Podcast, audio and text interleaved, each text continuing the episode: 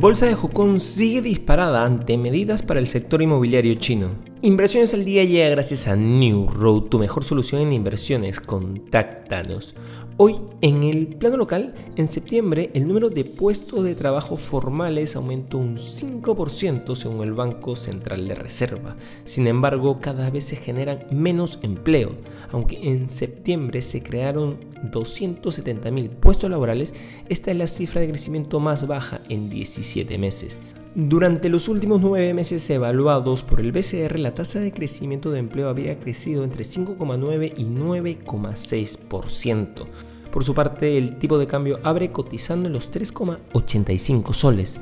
En los mercados internacionales las acciones se estabilizan y los rendimientos de los bonos se mantenían cerca de sus máximos de varios años el lunes después de que un funcionario de alto rango del Banco Central de Estados Unidos advirtió a los inversores que no se dejen llevar por un único dato que dio señales de éxito en la batalla contra la inflación.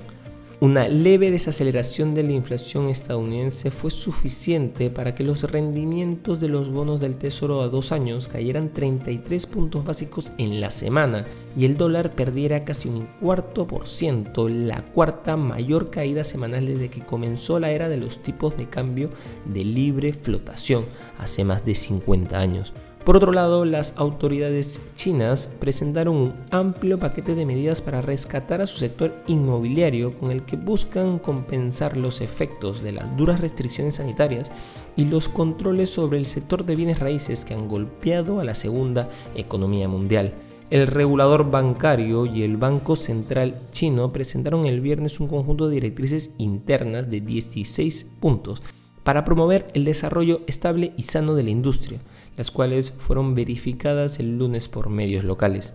La bolsa de Hong Kong subió más de un 3% en la apertura del lunes, después de crecer más de un 7% el viernes tras conocerse las medidas.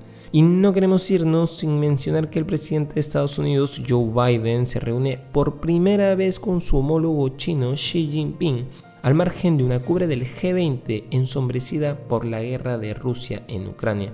La reunión representa una especie de acercamiento entre las dos economías más importantes del mundo después de que Pekín congelara las comunicaciones tras la visita de la presidenta de la Cámara de Representantes Nancy Pelosi a Taiwán este verano.